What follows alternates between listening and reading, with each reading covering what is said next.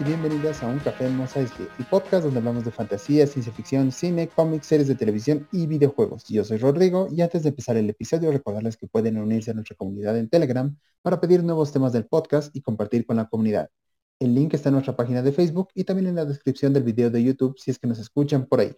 En nuestra sección de los viernes con leche de banta, aprovechando que ya se lanzó Star Plus en Latinoamérica, hoy hablaremos sobre una serie de culto cancelada más de una vez amada por la crítica y también por la comunidad intelectual, por su gran uso de la ciencia ficción para contar historias, no solo interesantes, sino de calidad humana, y está disponible en Star completa. Futurama. Creada en 1996 por Matt Groening y David X. Cohen, el creador y escritor de Los Simpsons respectivamente, ambos investigaron sobre ciencia ficción y conceptos científicos para presentar la idea ante Fox en el 98 quienes temían varios temas de la serie, como las cabinas de suicidio o los comportamientos antisociales de Bender y Zoidberg, por lo que estuvieron en conflicto con Groening durante toda la primera temporada, para luego dar la independencia total. El creador tenía un equipo de escritores entre los que estaban tres PhD y siete Masters, asegurándose así de la exactitud científica de las tramas de los episodios.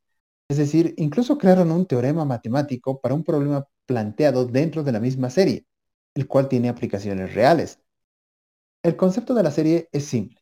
Philip J. Fry, un repartidor de pizza en Nochevieja de 1999, es congelado accidentalmente hasta que despierta en la misma fecha, pero en el año 2999, debiendo adaptarse al futuro junto a sus nuevos compañeros de trabajo Lila y Bender. La serie maneja un humor variado, pero resaltando la sátira de la vida en el futuro y la comparación con el presente, aunque también maneja humor más inteligente, debido a los conceptos científicos reales que usa. Un ejemplo es que Bender tiene miedo al número 2, refiriéndose al sistema binario que usan las máquinas y que solo consta de ceros y unos. Además, la serie presentaba cosas como asesinatos, sexo entre especies y temas filosóficos, algo bastante peculiar para la serie hermana de Los Simpson. Sin embargo, lo que más diferenciaba a Futurama de esta es que tiene una trama, una historia a lo largo de toda la serie, con capítulos de relleno, sí, pero todos con una carga de diversos temas, como la discriminación, religión, creación de vida, viajes en el tiempo, realidades paralelas y el amor, teniendo episodios originales y emotivos, de los cuales sobresalen el del perro de Fry, el de su hermano, su padre y su madre. Además, los personajes tienen un desarrollo. Fry se adapta al futuro y a pesar de que anhela nostálgicamente su pasado, mantiene una vida normal en su nuevo presente. Y casos así no solo los tiene el trío principal, sino también los personajes secundarios de Planet Express, Conocemos la historia y soledad de Zoidberg, la búsqueda de independencia de Amy, las motivaciones de Hermes y el pasado del profesor. Todo en un mundo de ciencia ficción que no olvida las propias reglas establecidas, lo cual genera una trama fluida en un mundo más realista que la mayoría de las series animadas.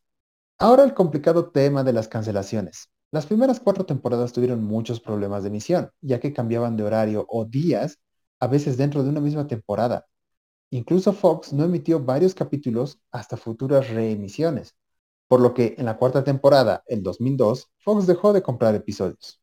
Para el 2006, Adult Swim ya emitía las cuatro temporadas y llegó a un acuerdo para producir cuatro películas directo a DVD, las cuales serían divididas en cuatro partes cada una y generar así una quinta temporada. En 2009, Comedy Central adquirió los derechos para una sexta temporada que se emitió el 2010, teniendo una audiencia récord, por lo que se renovó la serie para una séptima temporada, la cual finalizó en 2013, siendo por el momento el final de la serie, ya que Comedy Central canceló la misma debido a que la audiencia empezó a dejar de ver la serie, ya que, como toda cosa que se va alargando demasiado, Futurama tuvo un bajón de calidad, donde ya no se contaban tantas buenas historias, sino se jugaba más con la comedia más simple en un mundo donde se podía usar algo futurista para cada episodio. Aunque sí cabe resaltar que hay varios episodios que son excelentes, como el de la madre de Fry o el final de la serie. A la fecha, Groening aún busca un lugar para seguir con la serie o hacer una película de la misma. Sin embargo, en 2014 los personajes aparecieron en el episodio de Los Simpson llamado Simpsorama, funcionando como un crossover entre las dos series, siendo esta su aparición final hasta ahora.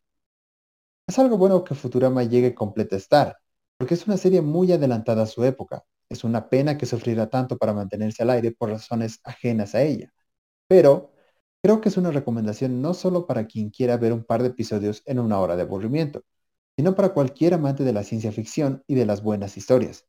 A pesar del bajón de calidad en las últimas tres películas y dos temporadas, siempre mantiene una estructura interesante, lo cual la hace no solo diferenciable de otras series animadas, sino también de otras series de ciencia ficción, sobresaliendo con creces por el lado humano que supieron aportar a la trama, además del gran realismo que tiene la serie en términos científicos.